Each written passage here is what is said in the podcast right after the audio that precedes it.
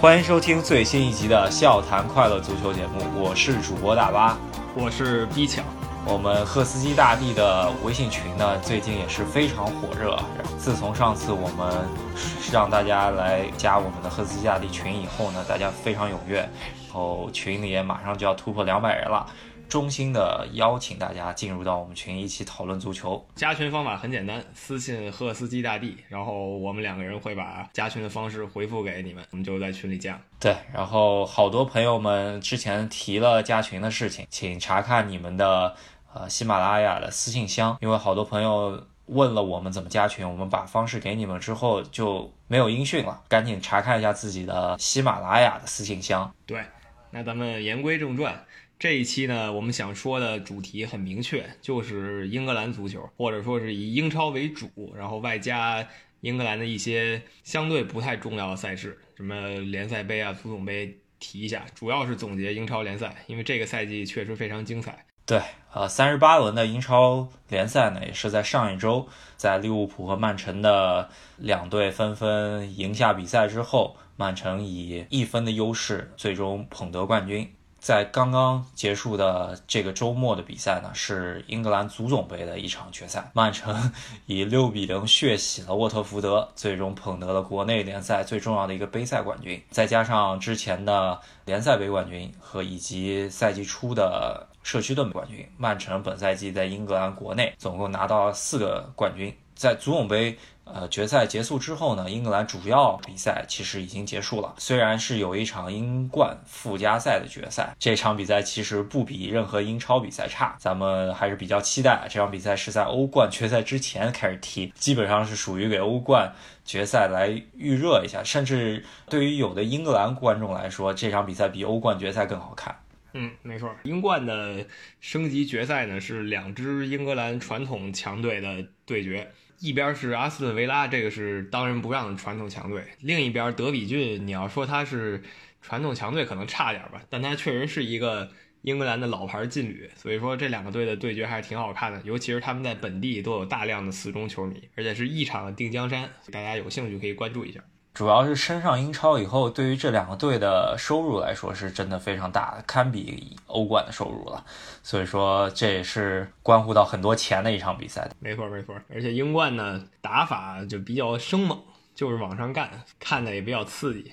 那我们回到正题啊，这么一个精彩赛季，呃，真的是属于两个球队最后拼到了联赛的最后一轮，才决出了这么一个冠军。精彩程度应该是比上个赛季更高的，虽然啊没有产生一个跟上赛季的区别，就是曼城啊上赛季应该是砍瓜切菜，到联赛最后几轮已经锁定，如果不是最后输给了曼联，曼城上个赛季应该是可以提前好几轮就夺得冠军。上赛季我记得咱们做节目的时候，利物浦和曼城应该是差了七场半球，最终追到了只差半场球，其实还是非常不容易的。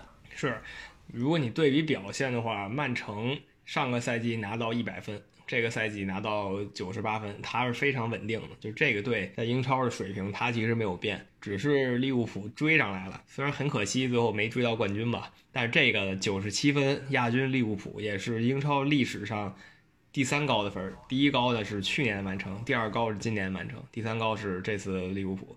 放到任意其他一年，这个利物浦应该都是可以夺冠的。但是很可惜，偏偏赶上了一个更强的曼城。咱们横向对比吧。我之前在群里面发过一张照片，我记得被吹上天的那个阿森纳球迷，就是说每次都拿出来捧的那个赛季，零三零四赛季，阿森纳那个赛季三十八场联赛，二十六胜十二平，号称。不败赛季，最终拿到积分，咱们算下来是九十分，和利物浦的这九十七分，最终差了七分。也就是说，如果利物浦的这个赛季放到了阿森纳不败的赛季，他也是冠军，就可以想象到这么一个亚军的分量其实还是很重的。但是正好也是碰上了最好的曼城，或者说是最后几轮单线作战的曼城，这也是没办法了。是曼城最后几轮，你要说踢得多轻松呢？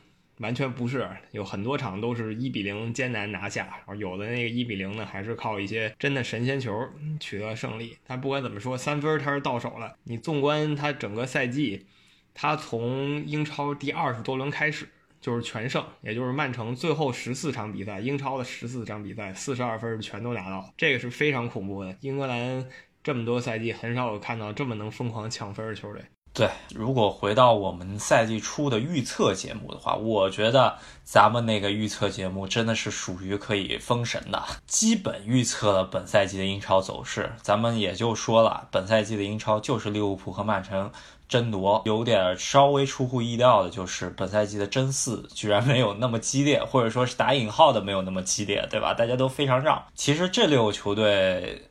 能够预测到，其实还算比较正常吧。热衷的球迷都还能预测到。本赛季我们甚至还预测到了穆里尼奥的下课，我觉得这也算是一个小小的神预测了。是，当时咱们也说过，曼联要不然他能争冠，要不然他就一溃千里了。因为穆里尼奥下课呀，然后队内的那些球员不开心啊，尤其以博格巴这种球员为主的。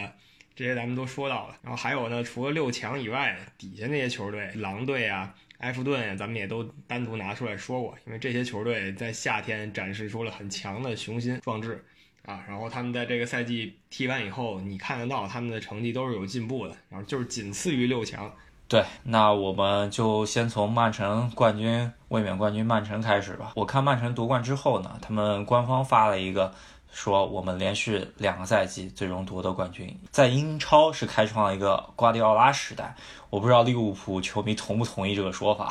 瓜迪奥拉这个教练，就他特点就挺明显，你给他一个非常好的牌面，他不会给你打臭了，这是他的最强的一点，他不会把你给他这个最好的东西给开翻了。就如果你让他强，他就是强。但是他没有证明过的一点呢是，如果你给他一个一般的球队，他能不能带好？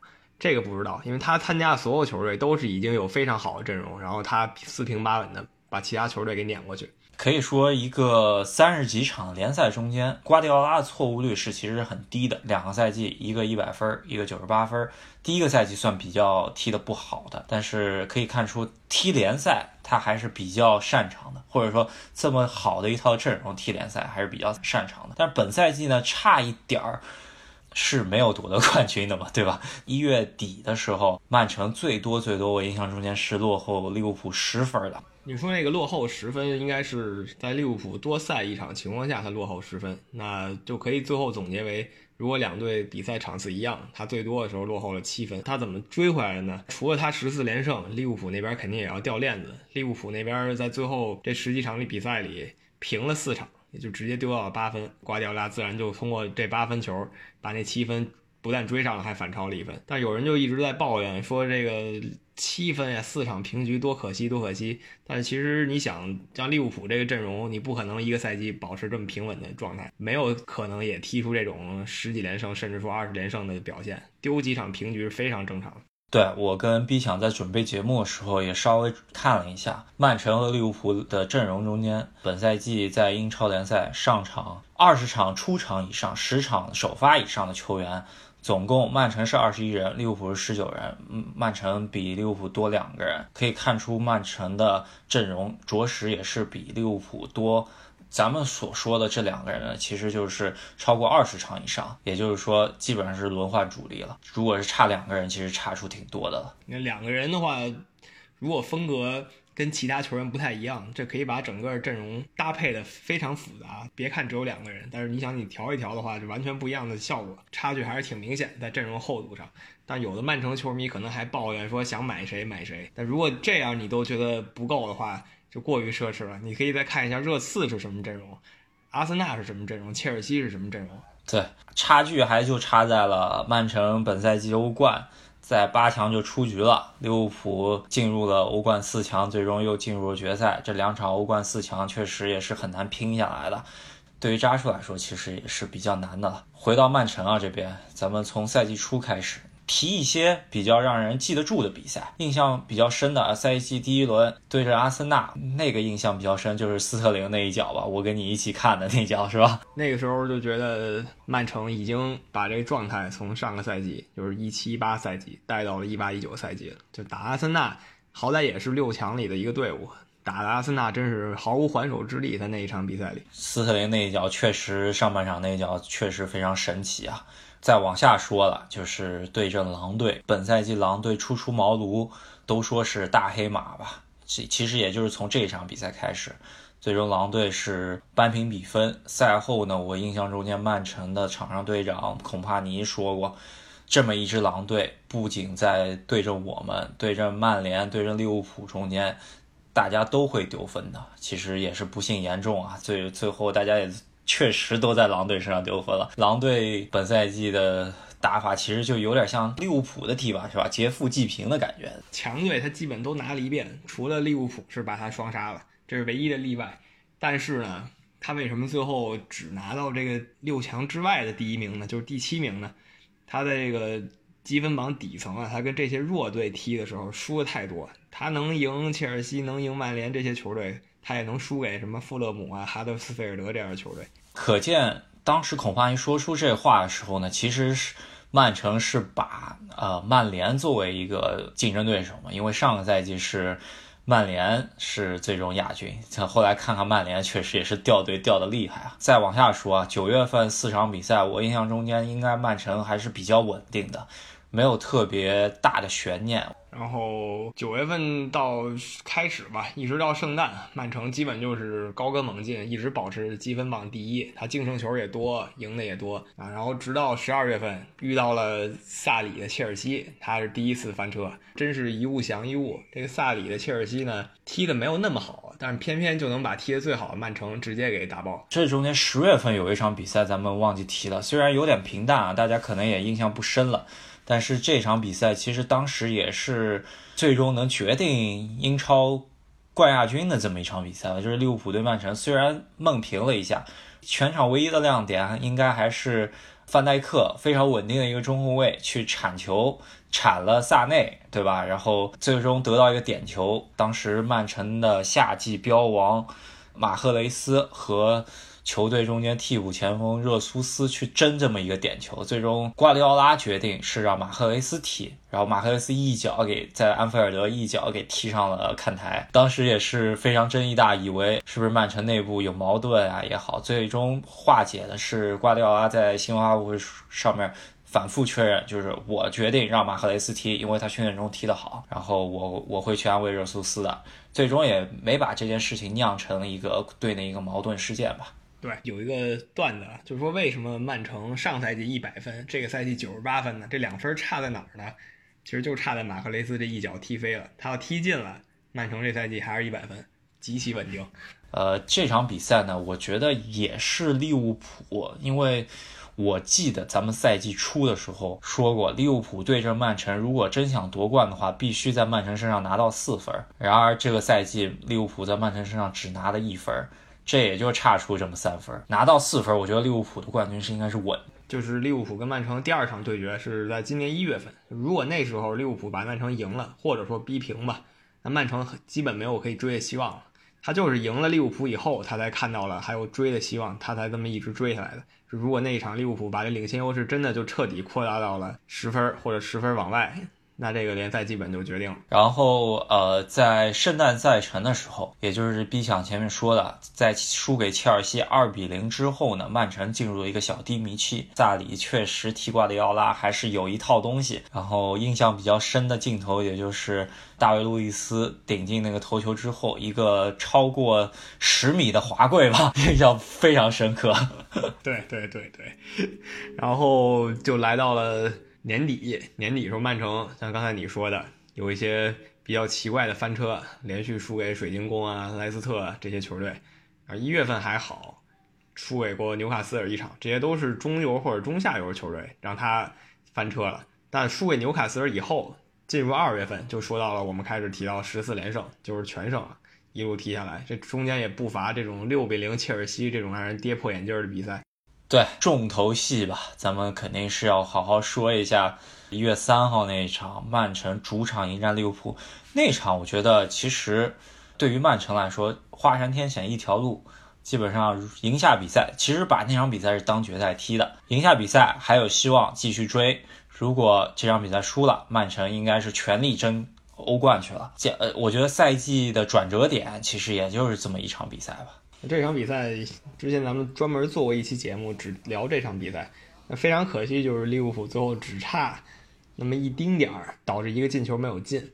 如果那一球进了的话，这场比赛的比分很可能是一场平局，曼城也就放弃了。印象中间是马内先射了一脚门柱吧，然后弹出来之后，斯通斯差点把自己球给乌龙进去了，弹进去了。球要全部过门线的情况下，他离全部过门线还差了一点一二厘米，相当于是门线技术也是给我们量出来一点一二厘米，这个球没进。如果那个球进的话，我呃利物浦是上半场领先的，在下半场起码是非常有优势的嘛，对吧？虽然下半场也是利物浦也进球，曼城也进球，阿圭罗那个进球非常漂亮，是我记得菲尔米诺的一个门前。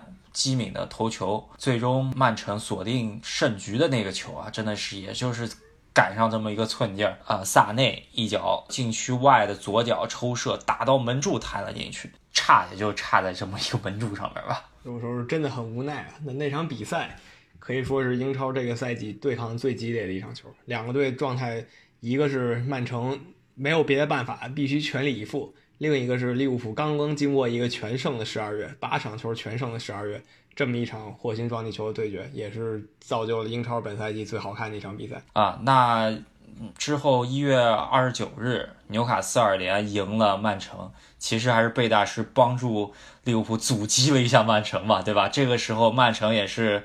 联赛也就输了四场比赛，其实输四场比赛对于这么紧张的一个赛季来说，其实还是很难再最终夺冠的了。大家都说曼城输了四场了，是不是利物浦真的机会来了？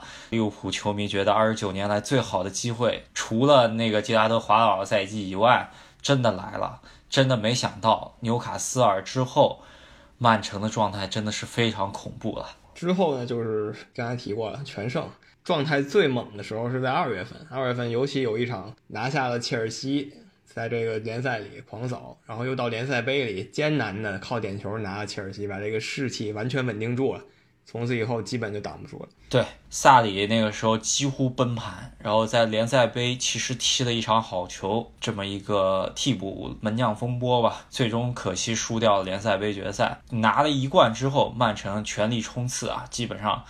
砍瓜切菜碰到的球队也不是特别强，直到直到四月份欧冠八强碰到了英超的死敌热刺，最终被热刺一场戏剧性的欧冠八强出局之后，其实也算一个节点吧。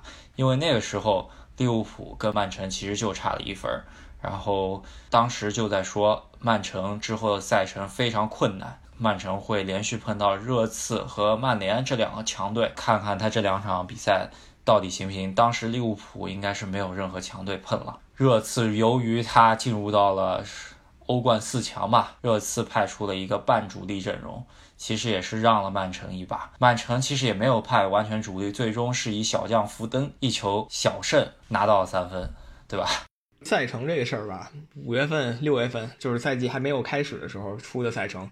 你还看不到这个赛程会对这个最后的结果有什么具体的影响，但是这个赛季踢完以后，你再回来看，觉得有的时候这个赛程的安排可以导致联赛最终的局势。你刚刚说的一场热刺就是典型的，在热刺跟曼城这场联赛对决中，热刺真的是没有劲儿了。不是说他不想赢，或者说不想拿分，他真没人可用了。那个孙兴民有一个很好的机会，但他也真冲不动了。那前一场刚跟曼城主场拼了一场欧冠，你又让他来拼一场联赛。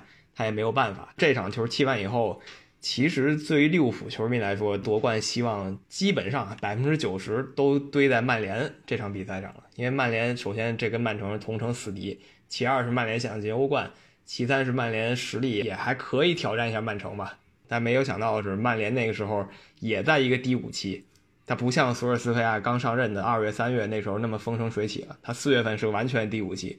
对曼城一点机会都没有，就输得很惨，零比二直接就输了。我觉得可以说是索尔斯克亚的低谷期，那也就是整个球队没调整好。我感觉那场比赛其实就是德赫亚人生的一个低谷期吧。嗯，他作为一个这么优秀的门将啊，在那场比赛里，英冠水平也就这样了，他还能说什么？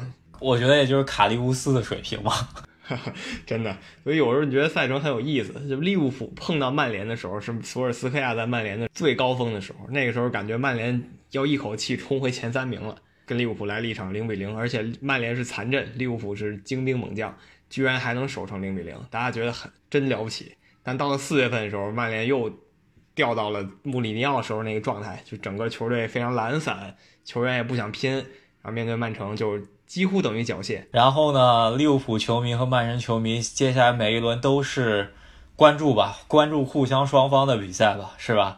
曼城对，在伯恩利的客场，我记得又是一个门线非常接近的，超过门线几厘米的一个进球，导致了曼城最后拿下了三分。接下来就是曼城在主场对阵莱斯特城这场比赛，也真的是我觉得多少年以后还是能记住这么一脚吧。我觉得 这脚还是让逼强说一下吧。先扯个题外话，咱中国有个球员叫赵旭日，对吧？外号叫这个赵一脚，为什么呢？因为他当年有一脚非常精彩的远射，打出了名气。不是说他有一脚远射，而是他只有一脚远射，这叫赵一脚。那现在呢，欧洲无独有偶，出了这么一位叫孔帕尼的。他还可以叫孔一脚，而不是说他有一脚远射功夫，而他这一辈子就这一脚重要意义的远射，就是在这场跟莱斯特城对话中。那场比赛呢，莱斯特城教练罗杰斯啊，其实已经把战术发挥到极致了。曼城围着莱斯特城打，就是破不了门，然后莱斯特城反而有几个反击，还挺犀利。险些能把曼城掀翻，然后曼城就不断增这个进攻球员啊，就想把这个球门敲开。你哪里想得到，最后是一个不怎么进球中后卫来了一脚惊天世界波，然后打进了。这个就是没地儿说理去了啊，不是战术能解释的。不是说他从来不怎么进球，他其实头球也好啊，禁区内抢点也好啊，他都是还是一个赛季，有的赛季我记得进过五六个球的，但是。他是加盟曼城以来从来没进过禁区以外射门进的球，真的是第一脚。然后他说了，他踢了十五年职业足球，他就没有进过这样类似的球。所有的队员在他射门的时候，他他说他脑子当时是懵的。然后他听到所有的身边的队友都跟他说不要射，不要射。然后他说我踢了这么久的足球。我还管你那么多呢！我要射我就得射，一脚咣当一脚进了。其实那个球吧，莱斯特城球员应该还是对他有做过研究，觉得他这么一个人从来没踢过远射，就上没有上前去封，去封了别人，然后就其实差了那么一下，然后他一脚给打进去了，真的是属于职业生涯新的一个小高光点。这个可以算是孔帕尼职业生涯末期的一个。重要时刻了，也没法解释。就像我说，战术无法解释。莱斯特城防守的战术是正确的，防守让他不让他传球，不让他传球给那些有射门能力的球员，留给他一个空当。但谁能想到就是他进的，所以这场球也是很难解释了。然后到了联赛最后一轮呢？也有一个小小的插曲，就是面对没有任何抵抗实力的布莱顿啊，但布莱顿居然先进了一球，导致那个时候利物浦一度登顶了二十分钟吧。因为只要曼城不赢，利物浦就在榜首。利物浦有那么二十分钟时间是以为自己能拿英超冠军的，也是我永远难忘的二十分钟。对，呃，先是布莱顿先进一球，真是不容易。然后一分钟，瓜迪奥拉就扳平了嘛。这场比赛。咱们应该是上期录制之后再踢的，咱们没有讲过。然后当时的利物浦所有球迷心里就是说，一定要守住一个，然后下半场上来也就基本上崩盘了，对吧？布莱顿只要逼平曼城就行，那个一比零就类似于给你那车加了一个保险杠，你还可以失误一次。都可以，但是没有想到这个保险杠居然一分钟就给撞坏了。呃，一分钟以后马上阿奎罗就扳平。到了下半场，曼城统治级表现一上来就打成四比一了，所以就白高兴一场吧。这个赛季最后还是靠曼城的稳定拿了冠军。对，呃，但是我觉得英超好看就好看在好多弱队啊，他碰到强队，他不是直接缴械投降的。就是你看狼队也好啊，或者说是莱斯特城也好啊，或者说最后一轮的布莱顿，他他们都是跟强队不管在什么情况下都还是死命干的，因为毕竟英超的转播收入是非常高的。然后你如果在对阵强队的时候能够踢出非常好的比赛的话，其实还是很吸粉。没错，没错。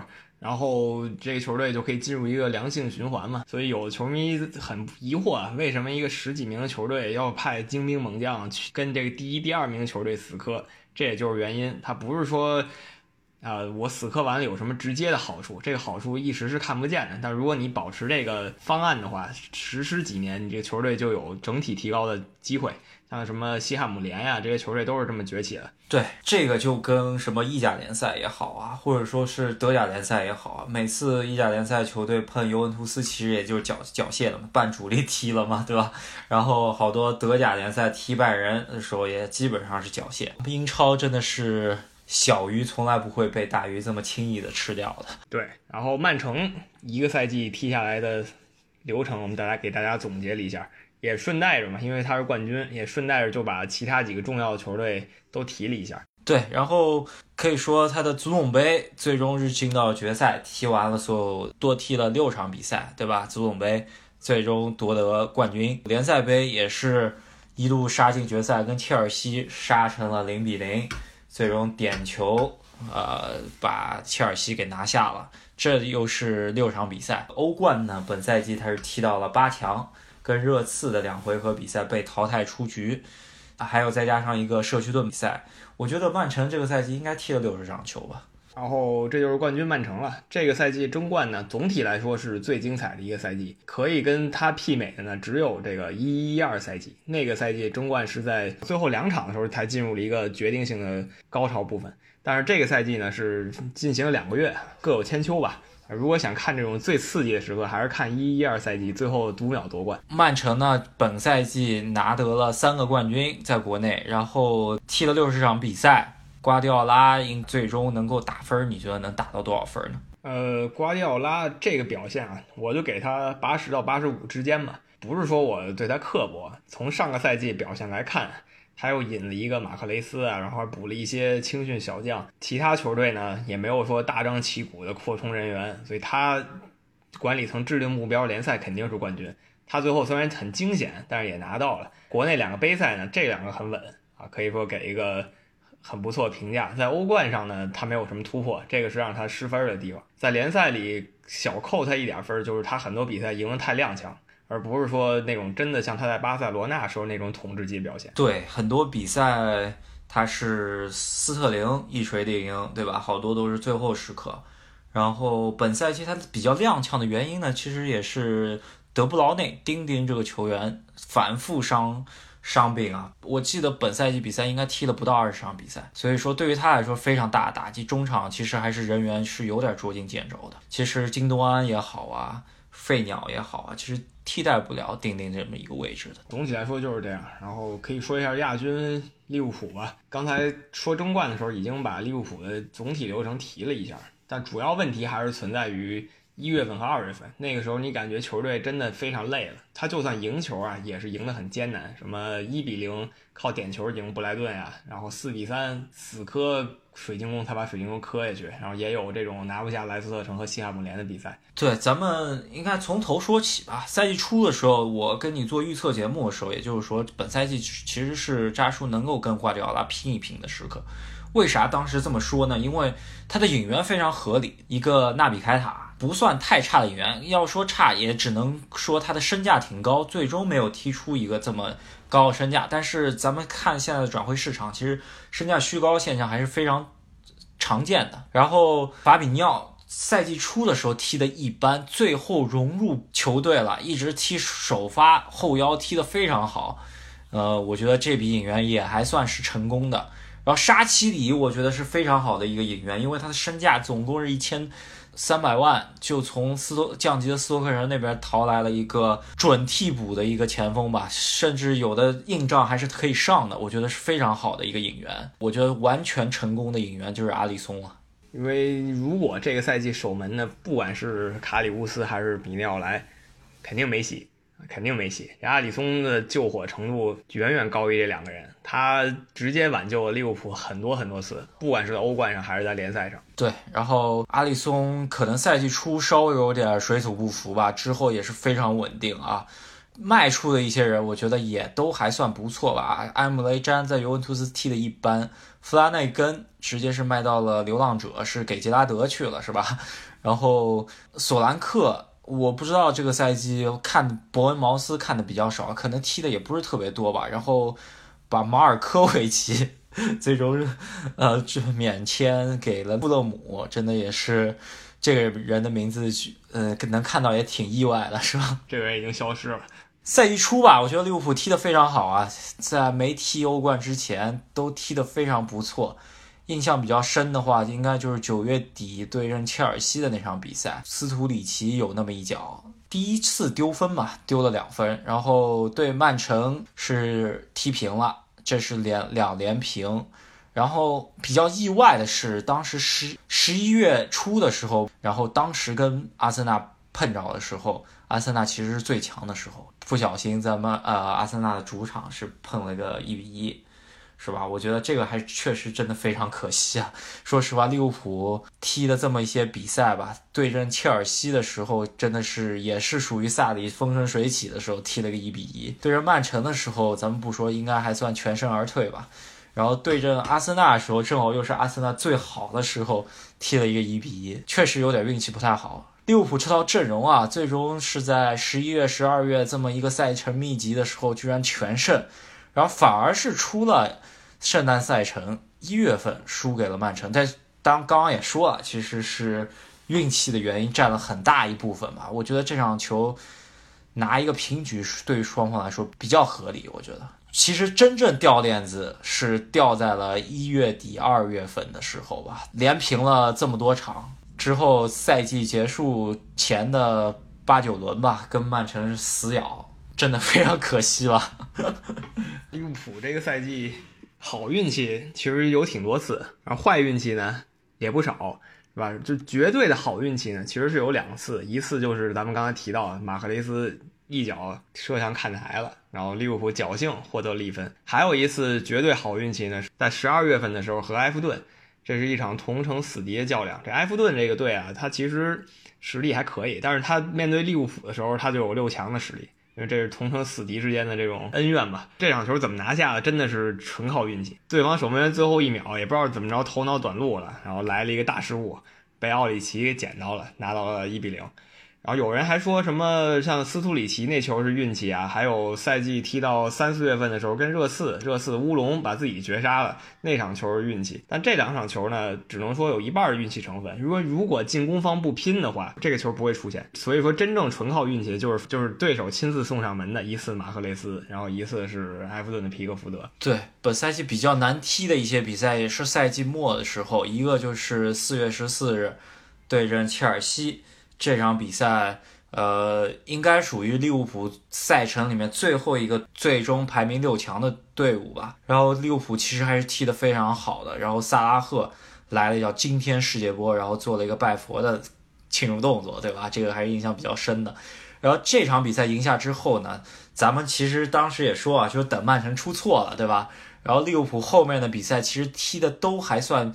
轻松，除了对阵纽卡斯尔，本来以为啊，贝大师在阻击曼城之后是应该会放利物浦，没想到这个贝大师可能自己还想冲一冲欧联杯，跟利物浦血拼了九十分钟，真的是将将好，最后靠奥里奇的一个绝杀。其实奥里奇这个球员真的是福将啊，是总是出现在最需要他的时候，然后有那种比较精彩进球。利物浦这个赛季呢，不能说运气差才丢了冠军，因为好运呢也确实发生了几次。但是总的来说，在关键时刻运气最不好的一点，就是他总是在对手最强的时候遇到这个对手，不管是切尔西赛季初，还是阿森纳赛季中，还是说索尔斯克亚最巅峰的时候，都被利物浦遇上了。再加上裁判呢有一些小的误判，当然这个咱们可以不提了，因为每个队都多少受益过或者被坑过。啊，对，然后输其实也就输了门线两次技术吧，一次就是斯通斯那个差点乌龙，还有一次就是曼城那个进伯恩利的那脚球，真的是就差三厘米吧。还有一个亮点就是利物浦客战富勒姆前那个富勒姆冬季引进而来的利物浦的老熟人吧，巴贝尔当时说，哎，我跟那个。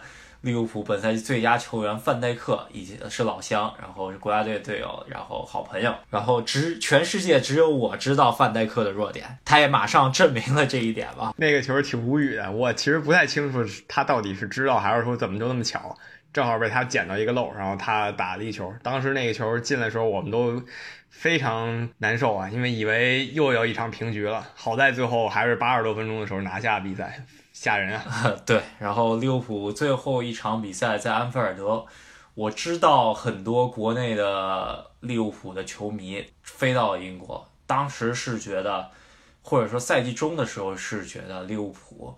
呃，很有可能在这场对阵狼队的安菲尔德比赛最终捧杯的，解除了二十九年联赛的心魔。可惜了，专门去到现场的球迷吧，史上最高分的一个亚军，也是呃输的最少球的亚军吧，对吧？只输了一场比赛，平的太多了。没办法，那都说这些也没用了，亚军已经得到了，只能期待欧冠决赛了。那你觉得啊？如果说最终扎叔没有拿到欧冠决赛，你会给扎叔打一个多少分呢？如果拿到欧冠决赛，我觉得应该九十分。利物浦拿欧冠决赛没拿联赛，这个事情对于利物浦球迷心中的滋味，其实还是不是那么好受。就是说，以非常缜密的逻辑去分析这一点，嗯，确实是九十分。欧冠确实很难拿，但是呢，以这个赛季这么一个表现，然后最终决赛如果赢的是热刺。在联赛是惜败曼城这么差了这么一点点来说，对于利物浦球迷心中的滋味，我觉得没到九十分。你你是怎么觉得的呢？反正现在来说，八十分肯定是有了，然后就看欧冠决赛，如果拿不到冠军就八十了。因为这个赛季实力是踢出来了，总是差那么一点点，你也不能怪教练什么，因为球队呢就这些人了，你也没法再激发更多潜能了。这已经是球队能踢到最好的水平了。如果拿了欧冠呢？啊，还是很满意的。毕竟两个最重要的奖杯拿到一个已经可以了，不要期待太多了，是吧？就是说，你觉得欧冠还是非常有价值的，是吧？好多利物浦球迷都觉得欧冠真没意思，咱们就想拿英超了，因为欧冠决赛是对热刺，觉得。如果再输给热刺的话，就是太丢人了。我觉得，就是利物浦其实是不怕热刺，但怕的是什么呢？怕的是意外的输给了热刺。毕竟联赛里是你两次手下败将，一次是你真刀真枪赢了他，另一次是你把他搅和的，让他自己把自己绝杀了。你说这样一个球队，如果你在决赛里输给他，其实是尴尬至极的一件事。关键还是送对方历史上第一次欧冠。作为切尔西球迷的我来说，还是不希望伦敦城有第二个欧冠冠军的。对我现在觉得阵营已经很明显了，嗯曼联跟曼城，那肯定是不希望利物浦夺冠的。然后阿森纳和切尔西是肯定不希望热刺夺冠，尤其是阿森纳。我看有采访阿森纳北伦敦地区的死忠球迷，他们怎么说呢？说的是我宁可这个赛季欧联杯也输了，不进欧冠，也不能让。热刺拿到第一个欧冠冠军，阿森纳自己还没拿到过呢，不可能让热刺在这件事上比阿森纳还要抢先一步。自己家门事儿都搅和不清了，是吧？都都搅和到欧战赛场上去了。所以说，你给扎叔保底八十分，拿欧冠九十分。我觉得如果没拿欧冠，我觉得也就是个八十分。如果拿欧冠，可能八十八分，没到九十分。克洛普的这个成绩肯定是比瓜迪奥拉强的，你觉得呢？就瓜迪奥拉，就像我说的吧，你给他最好的东西。他就应该打出这个水平，他的好处就在于他一定能打出来。你换其他教练就给你开翻了，没准像埃梅里这种下限是保住的，上限不好说，对吧？对，上限不好说。然后这克洛普呢，是他能把一些看起来还没有成熟的球员啊，培养到很成熟的世界一流球星吧，这是他们两个人的优缺点。那克洛普问题呢也挺明显的，他的临阵换人啊什么的。很值得商榷啊，对，呃，我觉得他应该是属于首发阵容安排的不太好，然后临阵换人其实还行，很容易决赛时候想多，然后上一些莫名其妙的人，不可能有找到这种完美的教练，对吧？像贝因特斯呢，其实从足球本身他已经是个很完美的教练，但他问题在于球员也是人，他跟球员老处不好关系，你说这怎么办？所以他也是有各有各的问题啊。对，比较完美的教练其实也就是安切洛蒂吧，但安切洛蒂属于临场指挥比较弱，我觉得。对，反正每个教练都有差吧。那穆里尼奥其实也是不错的教练，但是呢，这个赛季踢成这个鸟样，他自己就当解说员去了。咱们这个话题呢，咱们之后在可能在欧冠决赛之后，咱们会录一期关于本赛季。呃，结束之后，夏季转会，教练员一动，球员就得跟着动。我觉得本赛季的转会市场真的是大家都等着要转会了，然后咱们肯定会来预测一下吧。我觉得，我就来看吧。现在转会的势头啊，还没有飙到最高，为什么呢？因为热刺这个不定因素还没有被激活啊。如果热刺说，我们的球员也要开始流入转会市场，那这个转会市场就彻底疯了啊！对，然后这给大家预告一下吧，咱们会做一期这样的节目，然后继续往下说。第三，英超第三，如果一个只看新闻的人，然后让他去猜第三，我觉得他猜不到的，不会猜得到谁是第三的啊？为什么呢？我倒觉得，如果他对到英超不了解的话，他只凭以往的新闻来说，他猜个第三名是谁，我觉得还是可以的吧，因为毕竟这第三。呃，如果他不了解阵容强度、教练的水平的话，就是只看球队名声，第三名切尔西还是挺有道理的。我我意思是，他只看本赛季的一些新闻。哦，对对对，如果这样的话，那确实很难猜到第三名是切尔西。但如果说他是一个停留在十年前记忆的人，如果你说切尔西第三名，这没有任何不合理的地方啊。那倒是的，但是本赛季的切尔西的第三呢？我作为一个切尔西球迷，最终。拿到这个第三，其实感觉就像一个赛季吃了一个呃什么味的冰激凌吧，我觉得。对对对，这个真的很无语。他这个第三全靠同行衬托，不是说他自己有多厉害，真的是矬子里拔将军。他这第三就是撂话吧，说白了，没人可用了，没人可拿第三了。哎，正好你还是高那么一点点，就你吧。本赛季的切尔西的赛季初的切尔西，看上去真的像是往夺冠去了。真的崩盘是十一月份对热刺那场比赛开始慢慢崩盘的，就是这个是一个伦敦两个球队此消彼长的一场决定性战役。切尔西在这场比赛的时候陷入了一个小小的低迷期，然后萨里的可以说原形毕露了，未来几个月就开始进入了胜平负交替出现的这么一种怪圈。那热刺在那个时候啊是靠这个孙兴民一个人打出了超级强的状态，他来了一波。强势连胜，直接冲到了跟利物浦、曼城一起争冠的这个集团里，把切尔西给挤掉了。切尔西一度赛季初是跟曼城和利物浦是争冠的，然后当时就说：“哎，萨里是不是切尔西的新穆里尼奥啊？或者说是完全改变了切尔西的踢法，踢得多漂亮？什么？”就是老版的瓜迪奥拉呀，什么各种吹呀，我觉得我其实大家去听我赛季初的那个预测节目，我就觉得萨里很有可能会下课，确实跟切尔西的完全是不是一个风格，然后等于说重新推倒重建嘛。本赛季的切尔西赛季初的引援其实就是萨里想买谁，切尔西想办法帮他去搞过来嘛。最大的一笔引援就是若日尼奥，萨里的亲儿子。救火签了凯帕，对吧？这两笔引援是最大的两笔引援。然后现在也不好说，因为阿扎尔这事儿到底没有决定下来。到底这个阿扎尔这个事儿还没决定之后，那个科瓦基奇到底是怎么回事也不知道，对吧？从冬季又租借进来了伊瓜因。其实这套阵容，说实话摆到切尔西啊，如果说是让。挂掉了阿带或者让扎叔带，我觉得不至于这么惨。惨其实打一个引号吧。第三名，说实话不惨了，是吧？他不管是积分啊，还是说名次，啊，都还说得过去吧。他惨就在于他有几场比赛实在让人看不下去，就太灾难。就如果你说他丢那几场球是什么零比一啊，输了，或者说一比二啊，被对手哪个个人能力很强的球员。绝杀啊，这些你还可以理解，但他有一些全面崩盘的比赛，就是他输球比赛，像我们提到六比零曼城啊这种的，还有四比零伯恩茅斯啊这种球是让球迷无法接受。先是二比零输阿森纳那个，因为阿森纳给人的感觉就是那一阵真的就是属于萨里失势，有点球员不服萨里的感觉吧。虽然也没有太多新闻爆出来，但是我感觉肯定是有一定关系。对阿森纳。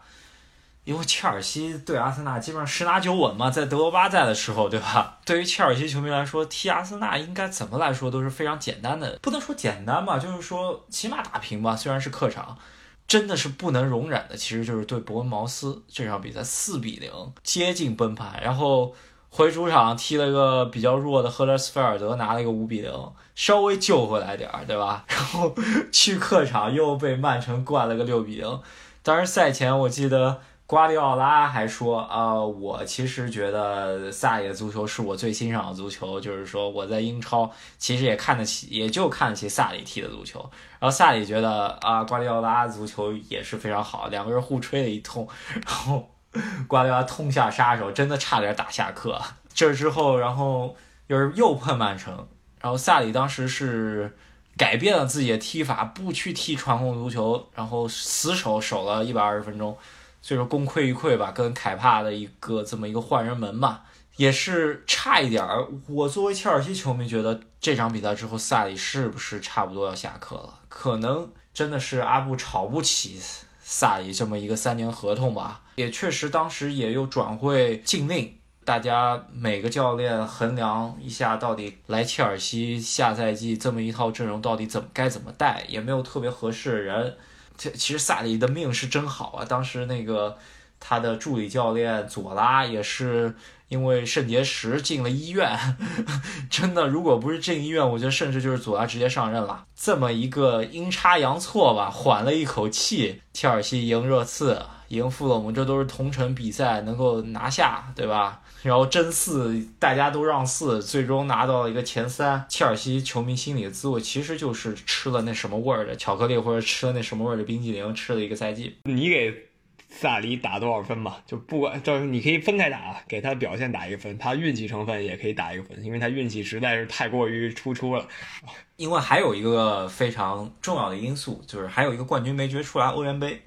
如果欧联杯再拿到，我觉得八十分儿，这个我觉得还是可以打到的。虽然赛季中的时候真的是太狗屎了，但是以成绩论八十分，以表现论，我觉得拿到欧联杯七十分，没拿到欧联杯六十五分儿。如果是以成绩论，没拿到欧联杯可能六十分儿吧。以运气论呢，以运气论，我觉得真的是一百分儿，然后综合，呃，七十五到八十分之间吧。我觉得他最大的问题还是在于有一个坎特他不愿意用，非要用一个若日尼奥，这是他最固执的一点。毕竟坎特千锤百炼，全世界人都知道他踢这个后腰有一手，你非要把他换掉，让他去踢个进攻位置，然后让你的嫡系啊若日尼奥踢这个后腰，他踢的又不怎么样，你还让他踢了一个赛季，这是他最大的问题。对他最大问题真的就是认清不爱用自己不喜欢的球员，就是完全就把人给废了。然后最好的例子，一个是喝水哥，一个是那个卡希尔，这俩人虽然在切尔西的前程是没戏了，但是也是能用的嘛，对吧？在其实切尔西本赛季也是踢了，等于说是联赛杯、足总杯也是踢到了不错的境地吧，欧联杯踢到决赛。冲刺的时候，他就不爱轮换，然后最终导致了他的嫡系真的是那个若日尼奥一个赛季踢了三十六七场球吧，伊瓜因踢的这么狗屎的情况下，下半赛程进来踢了十二场球，真的是不敢相信啊。然后他不爱用的，虽然也是确实表现不好，卡希尔是完全没怎么踢，喝水哥也是完全没怎么踢，上赛季还在踢主力莫塞斯他给送走了。接下来就是个莫拉塔踢得不好，给转会走了。吉鲁也就只能踢欧联杯，其实联赛真的是没怎么踢。属于这套阵容嘛，其实是一套半的阵容，他用成了一套阵容。有点小孩心态啊！我看你不爽，我就不用你，不够职业。所以这也可能是为什么他至今还没有拿到任何一个主游冠军的原因。当然，机会也给他了，五月底看他拿拿不拿得到这个欧联杯吧。本赛季啊，也可以说。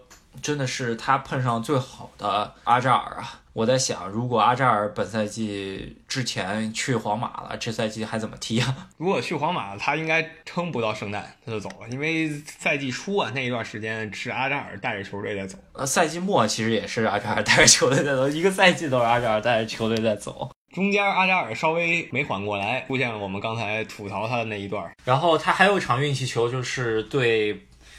对那个卡迪夫城有这么一个越位球，如果是下赛季的话，有英超有视频裁判，他就是是赢不下来的。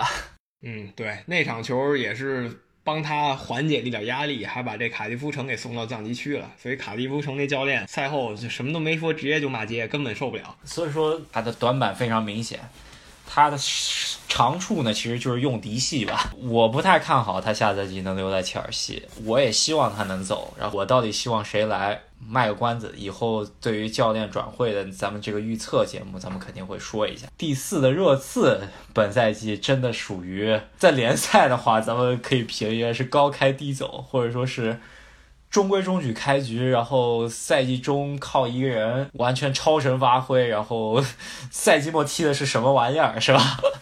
我觉得热刺应该是最好预测球队，因为他每个赛季基本也都这水平，因为他人太少，你人少必然就遇到了一个情况，就是开始有人受伤，有人太累，你成绩自然就掉下来了嘛。但是他又是一个什么都想要的球队，他哪条线他都撑着，除了足总杯第二轮他被淘汰了，当然那个时候不是说他不想要，是因为他已经开始出现疲软状态，足总杯只是他众多失利中的一场，他一直想要联赛杯、欧冠、联赛，他全想要。曼城都没说这么大野心啊！一开始的时候，那所以他踢到最后，欧冠呢是靠这个卢卡斯神级个人表现、战术无法解释的超级表现，把他给送到决赛去的。不看赛季末这一段时间踢的英超，这 可以说他保四其实是及格的，或者说是达到预期的，不能说及格吧，七八十分吧。主要是赛季初的时候踢得好，然后赛季末真的是大家让四让的实在太厉害，太可怕。嗯，输球一直在输，一直都没怎么平局啊，就是稍微赢了两场，然后一直在输。他基本以输为主。他最后赢的球呢，就赢什么哈镇呀，赢布莱顿，就这种球队毫无战斗力的球队，到那个状态下，其他球队都能赢他。伯恩茅斯赢他，西汉姆赢他，曼城不用说了，利物浦、南安都赢他。就他这个球队到那个时候真的是全凭一口气吊着，这口气就是欧冠。没想到这口气还真喘上来了。赛季初的时候吧，咱们首先先看一下他本赛季的引援呢，只卖没有。买是吧？连续第二个赛季零引援，然后卖了登贝莱，属于他一个轮换主力。然后我都不知道他怎么能够做到，就是一个完全出场可能十五人的一个阵容嘛，做到了一个保四，然后进欧冠决赛的一个 一个赛季。呃，赛季初的时候，我印象中间是孙兴民去踢亚运会，那个时候就纯靠凯恩凯瑞全队是吧？然后赛季中呢？到圣诞的时候，我们刚才提过了，这次跟切尔西有一场状态交换的比赛。那场比赛踢完以后，热刺呢高歌猛进了一下，虽然中间有一场北伦敦德比输了，这个不提。然后他总体是高歌猛进的，切尔西是掉下来了。那段时间是靠孙兴民一个人随便进球，怎么打都没有。那场北伦敦德比很火爆啊，热刺球迷。和阿森纳球迷最，我记得是在场里打起来了，然后戴尔进的那球，甚至对着阿森纳球迷做闭嘴的动作，非常火爆，是吧？然后真的圣圣诞赛程和一月份全靠孙兴民，真的，一一条腿走路。那个时候凯恩也不行，呃，凯恩应该是伤伤停停吧，那个时候。然后是没有什么亮点了，其实，因为一月底的时候他就只能勉强取胜，什么一个球赢，基本净胜都是一个。他到二月份就已经开始吃老本了，就开始被别人追分了，基本是阻隔山河一片红，全是输球，偶尔平两场，然后赢是零星可数。是呃，对，就是你前面提到那几个保级队或者说是弱队嘛，对吧？怎么说波切蒂诺给打分吧，虽然咱们痛批了一阵，但是我九十分，这这保底九十分，拿欧冠就是一百分。对对对，因为他真没人可用，你不是说他不行，你这就这水平了，你没法再怎么样了，他已经超水平发挥到极致了，九十分肯定有了，什么人都往外拿了是吧？拉梅拉最后一场联赛都在踢，然后卢卡斯穆拉虽然这赛季。半踢吧，最后能调教出这么一个水平，然后那个略伦特都一直不踢的人，只能往上用西索科是吧？踢主力，伤兵也是很多啊，对吧？他能踢的真的是没谁了。埃里克戴尔其实也是伤，阿阿里赛季初的时候也是在伤，凯恩也是伤伤停停。后防线有两套阵容吧，然后中场 前锋就一套阵容。前锋确切说就三个人，凯恩、孙兴民、略伦特没了，就这三个人，其他那几个青训小将这无人可用。所以说他能打到这样，没有什么可批评他的，对吧？我觉得如果你让波切蒂诺跟瓜迪奥拉互换一下，这个还比较有意思。你给波切蒂诺开个航母，给瓜迪奥拉来一个小船，对，充满了限制的球队，看看到底是怎么回事，还挺有意思的。呃，他那个小船可以说是这儿一个洞，你还得拿一个衣服去堵一堵；那个洞还得拿衣服去堵一堵。对，然后他小船也不知道怎么着把航空母舰给撞沉了，最后这么戏剧性的一个撞沉了，是吧？所以说这次的这个赛季表现已经是极致了，没法再说了，真的极致。他你看他欧冠晋级全都是靠客场进球优势晋级的，他都已经是把每一场晋级成本都压缩到最小了，他都没有说学习谁啊，都是说总比分打平，我客场进球哎领先你一个。对，欧冠小组赛都是踉踉跄跄出现的。他唯一信服的吧，就多特蒙德是吧？多特蒙德爆脆了一场，就这一场可以说是他是在欧冠上，然后给人感觉热刺还可以，其他比赛他都是最小化优势呃晋级的。他甚至来说，你也说，除了足总杯以外，联赛杯其实也挺想争，因为他作为一个冠军比较少的球队，其实能拿一个是一个，是吧？肯定管理层给波切蒂诺的压力就是说能拿一个是一个，咱们不一定要争冠。其实欧冠决赛对他来说是一个附加分，这真的意外之喜。欧冠决赛反而是他一开始觉得肯定没戏，他小组赛出线都费劲儿，所以他现在拿到欧冠决赛了，管理层不能说波切蒂诺什么坏话了，九十分肯定有了。对我现在看波切蒂诺呢，在欧冠半决赛之后呢，他说过我有可能会走，拿不拿得到欧冠我都有可能会走。呃，主要还是我觉得真的是列维啊，这么一个犹太人真的是太抠皮了，真不是咱们老黑啊，什么犹太人抠门什么的，最起码在这个列维这儿，他是符合犹太人这个固化形象的，就是抠，我什么都想要啊，但是我就是不给你钱。所以如果说波切蒂诺走了的话，热刺的球员很难留在热刺，这些球员其实都是跟他有一种很强的兄弟义气啊，他留在他身边的。如果他走了，这些球员要不然追随他，要不然就各投豪门了。那热刺很有可能陷入到十几年前那一次崩盘，就是在雷德克纳普救火之前那一段状态。啊，对。然后波切蒂诺能去的地方其实也挺多，一个是他老东家吧，他踢球的时候在。巴黎圣日耳曼是吧？还是挺多的，咱们也是卖个关子，之后再说。对于他来说呢，他其实也是可以做热刺的温格的。你看如此相像，对吧？温格建了个球场，所以说大家歌颂他到现在。其实热刺也是在他治下建了个球场，也是带了一波青年禁卫军。然后跟温格唯一差别就是温格拿了英超了，但是他是很有可能拿到欧冠啊，其实更难吧，对吧？对，没错，其实更难。啊，那热刺咱们就说这么多，因为他的故事呢比较简单，就是这一条线高开低走，但是这高开低走是完全预料得到的。接下来就要说是让四成功或者争四失败的 两个球队了，一个是阿森纳，一个是曼联。阿森纳纯粹是自己作死，因为在四月之前他已经是前四基本稳了，他只要后几场随便赢两场，零三场他就前四。谁能想到他最后七八场球吧？就勉强赢了一场沃特福德和最后一场赢伯恩利，但那个时候他已经确定没有前四机会了。本赛季先是低开，为什么呢？先上来先碰曼城和切尔西，连输两场，然后差点屁股还没坐热呢，基本上就是球迷喊他下课了感觉。然后从那场以后呢，从第三轮一直到呃第十六轮，你想想这是十四轮不败啊！当时甚至虽然没进到争冠行列吧，其实也是虎视眈眈了，对吧？他什么时候打回原形呢？就是有在圣诞赛程的时候，在客场踢利物浦这场比赛，你是去现场看的。就当时可能有的阿森纳球迷已经觉得，我冬季补强一波，是不是能加入曼城、利物浦、热刺的争冠集团呢？但是利物浦一个五比一给他推平了啊！从此以后，他这个球队状态就又回到了原点。当时我在现场啊，就是身边的阿森纳球迷在赛前。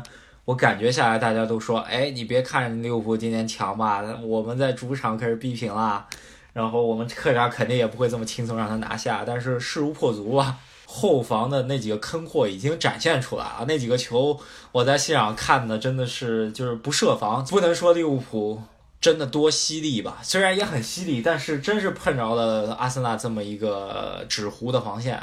所以他就在这段时间打崩了以后，他在一月份呢踢的就比较尴尬，然后二月份被曼城打爆了以后啊，他就痛定思痛嘛，连续踢了一个半月好球，直到四月初的时候他又稳定到了前四。那这个时候我觉得阿森纳球迷已经是相对满意了，因为这个埃梅里教练他刚来到温格离开的阿森纳，温格影响你很难在一个赛季内就去除，但是他还能保证在一个温格到最后都达不到的前四名。所以阿森纳球迷那个时候应该是相对满意的，但谁能想到，就像我刚才说的，他又崩了，直到掉出了前四，再也回不去。对，咱们我刚刚提到后防坑货，咱们可以看看他本赛季引援啊。利希施泰纳本赛季踢的不多，在轮流主力吧，他不算坑货之一。莱诺挺寄予厚望的吧，因为本赛季之后切赫要退役，莱诺下赛季基本是主力门将。说实话，没有太多出彩，也没有太坑。帕帕索普洛斯从多特蒙德引进的，其实大家应该对他期望还挺高，失误有一些。跟他身价也是比较符合的，然后托雷拉应该来说是比较好的一个引援吧，从桑普多利亚领进的一个后腰，本赛季高光时刻比低迷的时刻多，或者说是他的低迷也就是正常发挥吧，对吧？然后贡多奇是一个高开低走的引援，虽然身价非常低，小孩儿，赛季初的时候大家都对他寄予厚望啊，甚至觉得啊，这又是一个新太子了，是吧？对，然后之后是越踢越真是没头脑了，真的是。就他这个埃梅里问题跟萨里在某一个地儿有点类似，就是你已经能看到，连外行人都能看到哪个球员状态不太行，他还就死要用人家，这是他们两个人都存在的一个问题。我其实不是很理解这种固执心态是从哪儿来的，可能就觉得。只是运气不太好吧。冬季引进的丹尼斯·苏亚雷斯，这个从巴塞罗那引进的人，没见着他，他长什么样我都不知道。说实话，没什么用。就是阿森纳在冬季的时候，其实我觉得他们是想补强的，但是没想到下半赛季踢的还不敌上半赛季，还差挺多的。其实阿美丽在温格时代还是画上了一个句号吧，画上了一个挺完整的一个句号，把温格的人基本上都清洗了，一些底细。太子、威尔希尔卖了。卡佐拉直接给放了，莫德萨克退役，这些球员吧，应该来说都是怎么说，都是温格时代比较烙印深的一些球员。这三个走了，然后本赛季结束之后，威尔贝克 也不会续约了。他这个赛季唯一的希望吧，就是他最擅长的欧联杯啊。但这个欧联杯对对于切尔西跟阿森纳意义还是不一样，因为切尔西首先拿过欧联杯，其二是已经在欧冠里了。阿森纳是没有拿过欧联杯，其二是没有在欧冠里。所以阿森纳是必须要拿到这个欧联杯，要不然他这个赛季是注定是完全失败。呃，我觉得甚至赛季末那些客场球啊，客场对阵狼队、客场对阵莱斯特城，都是被欧联杯给拖累了吧？不至于。虽然客场是真的狗屎，阿森纳球迷眼睛一睁一看，哎，怎么客场又输球了？还是输三个，客场输三个，真的是已经稀松平常了。他其实真的是想拿欧联杯。那可能真是艾美丽这个教练对欧欧联杯的执念吧，也甚至欧联杯可以改名为艾美丽杯吧，是吧？如果他拿了欧联杯的话，他的一切缺点还可以抹杀一大半，给他一个七十五到八十。如果拿不到欧联杯的话，就最多六十多分了。为什么呢？你阿森纳一直在前四，愣是被你最后没操作好给掉到前四外面去了，这个不可容忍。但是呢，他的这个实力阵容，这这套阵容啊。这套后防线，这套坑货，其实还是第五，还是比较符合他这套阵容的。我觉得，如果你说只说纸面上他拿第五，我可以理解。但是如果你关注这个赛季，不是只看新闻的话，这机会真的是一次又一次送上门来，你自己不抓，一次又一次送给别人啊，这就没办法了。他本赛季呢，其实也就两线作战嘛，足总杯和联赛杯基本上直接就放弃了。咱们给打个分儿，艾美丽如果拿欧联杯，可能八十分吧，八十到八十五分；没拿欧联杯，七十不到，在我眼里，因为欧冠也没进啊，就七十不到吧。我觉得也差不多。然后对于他来说，也需要引援。我觉得阿森纳这套阵容，起码就是说后防肯定是要换了。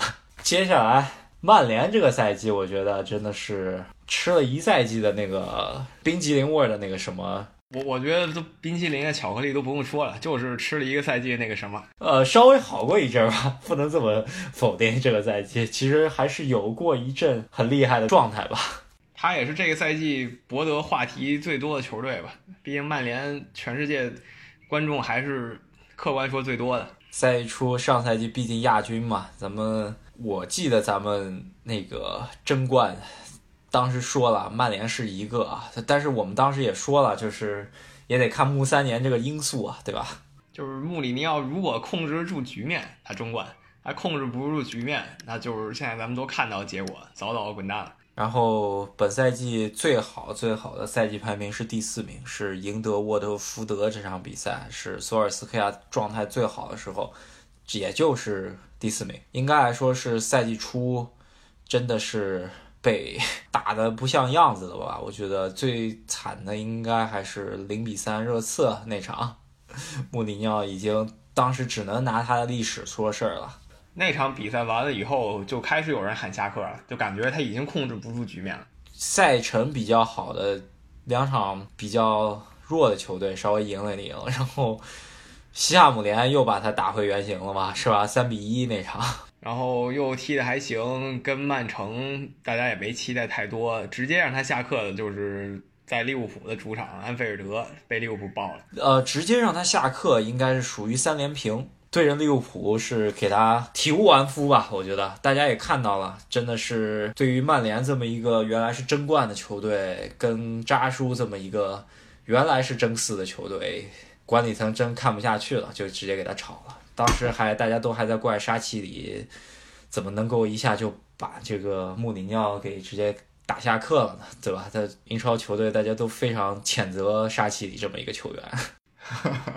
对。然后就换到了索尔斯克亚，这个大家也知道了。我们之前提到过很多次，他上任就是一波蜜月期吧，他就让球员展示自己的天分，放开了踢，放下心理压力啊，一下踢了两个半月好球，其中也不乏这种逆转巴黎圣日耳曼的精彩比赛吧。啊，对，当时应该是博格巴和卢卡库火力全开，拉什福德也是找回状态了，马夏尔什么。林加德什么都都都找回状态了，对吧？就是一波。我印象中间第一场对卡迪夫真的是水银泻地啊，感觉最好的状态曼联都回来了。现在回过来看，除了对热刺那场比赛是稍微强强对话拿下这场比赛啊，这拉什福德一锤定音。那一阶段的比赛，其实让萨里也能赢。他其实我倒觉得他那段时间踢的最好的比赛是在主场艰难逼平利物浦零比零，因为那个时候利物浦也稍微疲惫一点儿，然后他呢也终于又碰上一场硬仗，他那时候真没人可用了，但是能耗到一个零比零，曼联那时候是很满意他的。打完那场以后，他虽然又掉回第五，但是你基本看到他已经一只手摸到前四。对，因为之前一直是第六嘛，对吧？因为英超前六。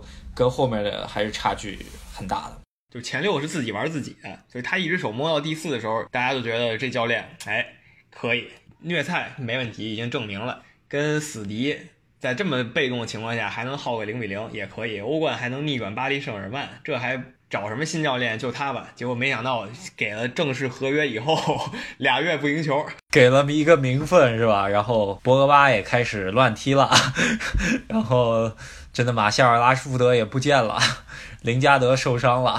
你看他最后给了新合同的时候是三月中旬，然后第一场面对阿森纳就开始输了。那其实输一场没什么了不起的，阿森纳也是强队嘛。他真正在这最后两个月，三月中到五月中最后两个月，欧冠不说了，被巴塞罗那爆了。他真正靠本事赢下来就沃特福德一场比赛，然后还有一场赢西汉姆联踢了两个点球，这咱就。没有什么运动战，没有任何可圈可点之处。其他地方就是被埃弗顿爆了，被曼城爆了，就就全是这个。最后一场被卡迪夫城爆了。对着埃弗顿那场比赛，大家群里面都非常搞笑啊！咱们群里面有一个曼联球迷子，都艾特他怎么回事儿，问他怎么回事儿，因为这个人是一个呃索尔斯克亚吹是吧？但怎么说，我其实真不觉得是索尔斯克亚能力不行还是怎么着，他就是这个球员，他踢了几个好球，他又不知道自己姓什么了。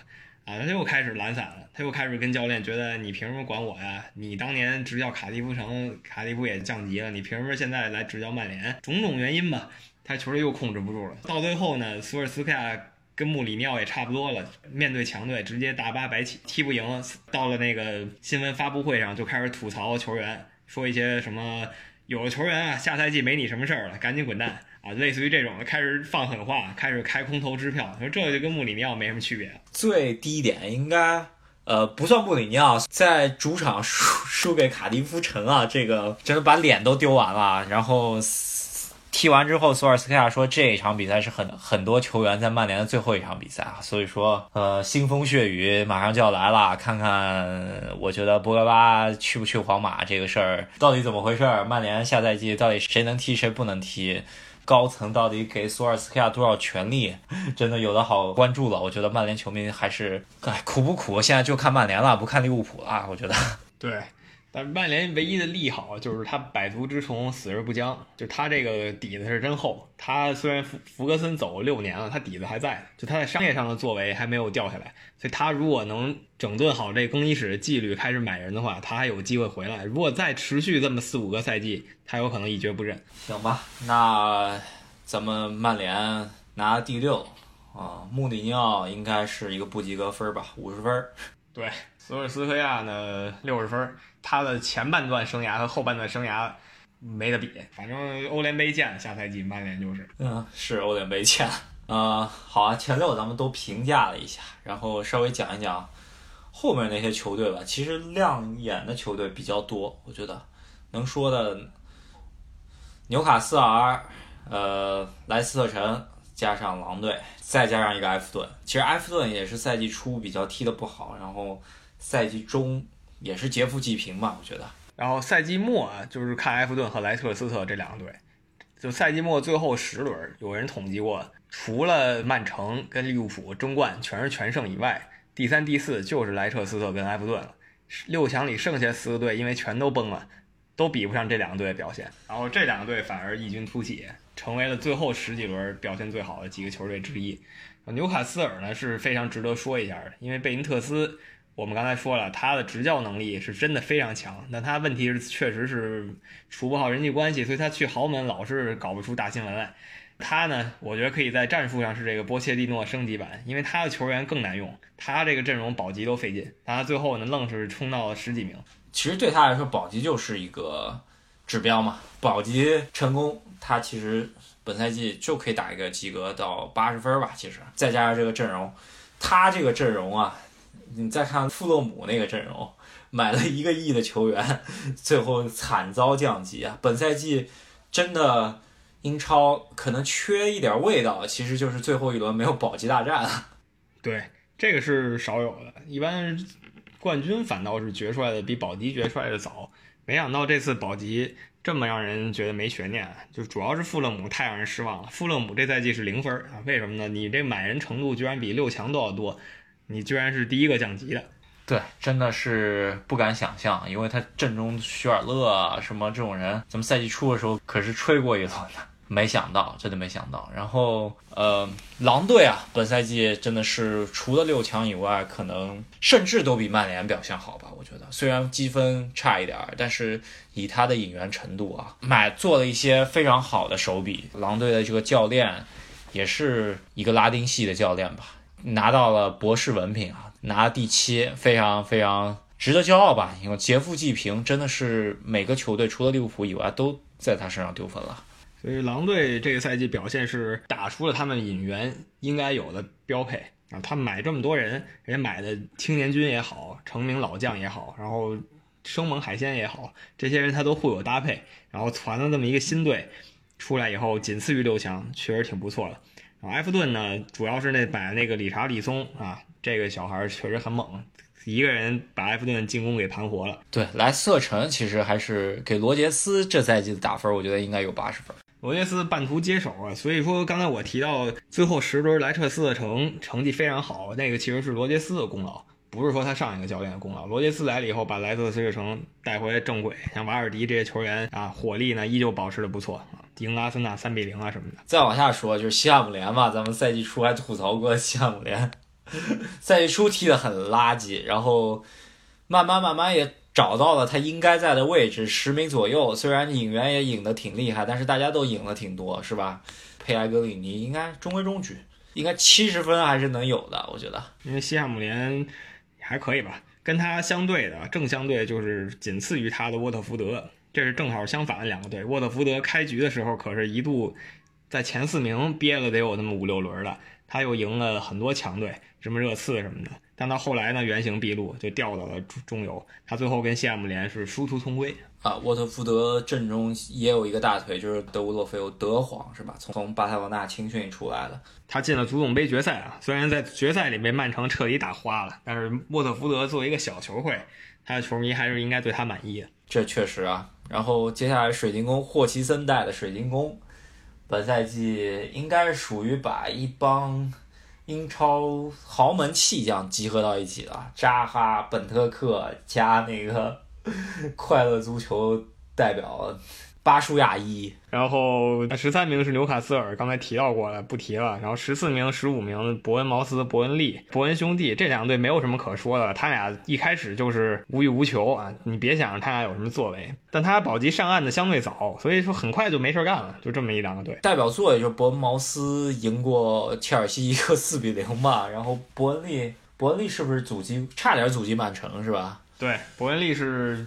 将将阻击曼城，但是还是曼城硬那么一下，将将过门线的一个球啊，赢了伯恩利。这两个队亮点不多，然后剩下球队就是保级圈了，有三个队是在争保级，两个队是完全一开始就确定降级的。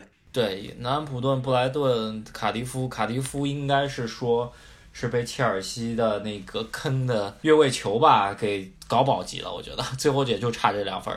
对。所以说这三个队最后谁降级都不过分。最后卡迪夫是倒霉蛋儿嘛，他降级了。然后最后两名就是一个赛季都都在梦游的球队，一个是哈德斯菲尔德，这个没什么可说的。这个球队不管是球员本身，还是说他们这个球市都不好，是一个小镇。然后能进到英超已经是万幸了，他降级没啥可说的了。富勒姆就是刚刚吐槽过了，零分球队，投资一个亿啥也没有，三个教练轮流坐庄，真的是救救不回来了。